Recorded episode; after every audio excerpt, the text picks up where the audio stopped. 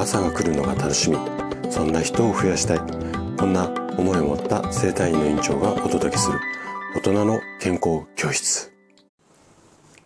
おはようございます。高田です。皆さんどんな朝をお迎えですか？今朝もね元気で心地よいそんな朝だったら嬉しいです。さて今日はね8のつく日で健康ハッピーデーです。いつものスタイフのリスナーさんだけではなくて三軒茶屋アーバ生態院の声のニュースレターとしてもお届けをしていきます。で、本題に入る前に、ちょっとね、えっ、ー、と、お知らせを2点ほどさせてください。はい。で、今日、えっと、水曜日なので、毎週水曜日のね、朝7時からは、通常ライブ配信をやっているんですが、ちょっとね、年末で私の生体院の、えっ、ー、と、営業時間が少し変更になって、今日水曜日はね、えっ、ー、と、通常お休みのところを営業しているので、ちょっと今日のライブはお休みをさせていただいて、明日、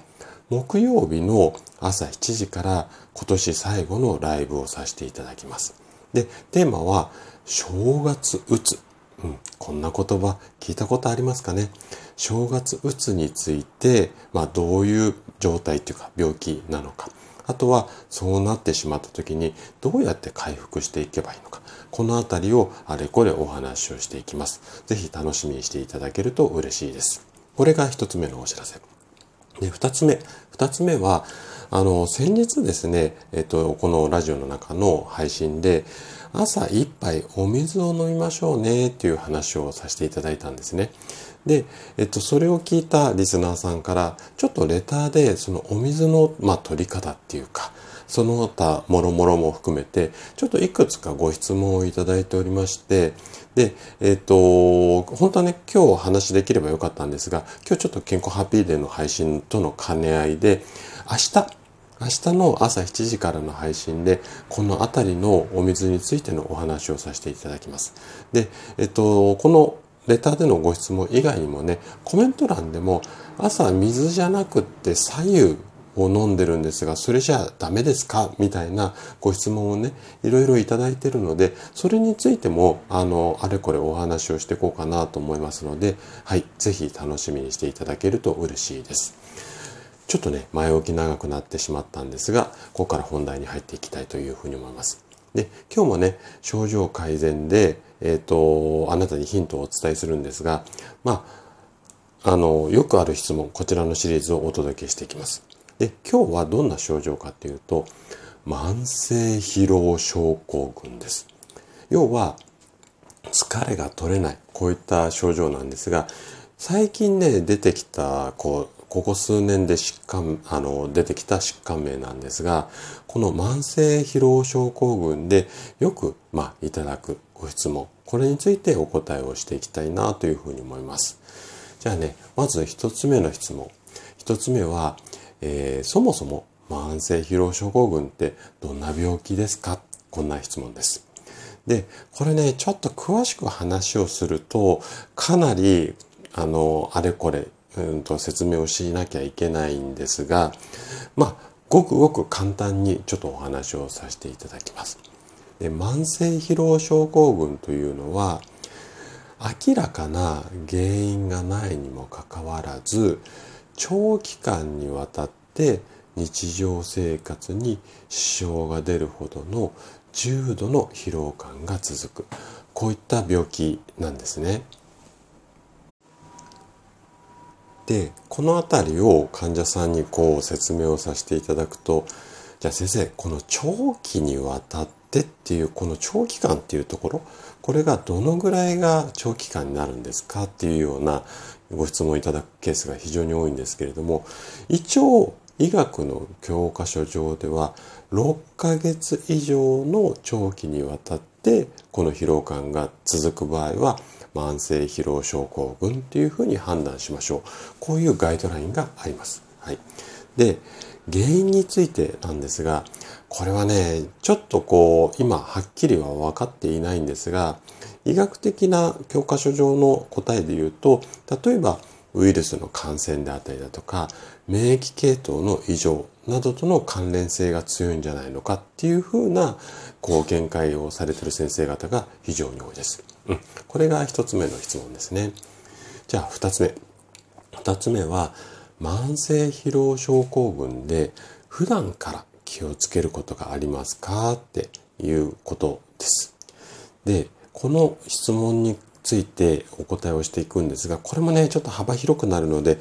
ポイントをギュッと凝縮してお伝えをすると、まず、あなた自身がね、一日どれぐらい活動できるのか、ど、どういった活動だと消耗するのか、この辺を意識することっていうのが非常に大切なんですね。で、えっと、要は、こう、一日の中で朝起きてご飯食べて、えー、通勤して会社に行ってっていろいろこう流れがあると思うんですけど、そこで体力をどのぐらい奪っているのか。で、奪っているものに関しては、そこが自分にとってダメージがあの大きいので、そこをこう、うん、ダメージが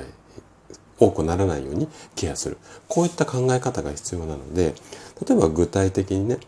えっ、ー、と、ストレスとか負担に感じることっていうのが多分一日見返すと出てくると思いますので、そこを意識的に避けてあげる。あとは、睡眠など毎日の休息の質っをなるべく高めてあげる。あと、日常生活で支障が出ない程度うん、あくまで支障が出ない疲れすぎないように有酸素運動を行うようにすると疲れが取れやすくなるのでこの辺りを意識していただけるといいかなというふうに思います。はい。じゃあね、最後の質問です。最後の質問。慢性疲労症候群と一般的な疲労。これは何が違うんですか、うん、これもね、よく聞かれます。っていうか、これが一番聞かれますかね。で、えっ、ー、と、うん、まあいろんな見方があるんですが、基本的には症状の程度だったりとか、そのこう悩んでる期間の長さですね。あとは原因の有無などによって、この慢性疲労症候群か一般的な疲労かが区別されることが多いです。で、えっ、ー、と、通常の疲労っていうのは、例えば家事だったり仕事によるものなんか、こう原因が要ははっきりしているんですけれども、慢性疲労症候群っていうのは何が原因かわからない。まあ、あの、見た目にはっていうことになるんですが、こういった症状の原因がわからない。こういった場合は慢性疲労症候群っていうふうに判断されます。こういう原因がわかるかわからないかの違い。あとは、えー、通常の疲労っていうのはある程度疲れた感じがあったとしても日常生活はなんとかこなすことができます。ただ慢性疲労症候群っていうのは疲労度合いが大きくてもう日常生活が送れないぐらいまあ支障が出てしまう。こういった違いがあるんですよね。で、あと、先ほどご紹介した通り、慢性疲労症候群では強い疲労感っていうのが6ヶ月以上続いてしまう。まあ、こういったところでこう区別するケースが非常に多いです。はい。ということで、今日は慢性疲労症候群についてお話をさせていただきました。今日も最後まで聞いていただきありがとうございました。番組の感想などね、お気軽にコメントいただけると嬉しいです。それでは明日の朝7時にまたお会いしましょう。今日も素敵な一日をお過ごしください。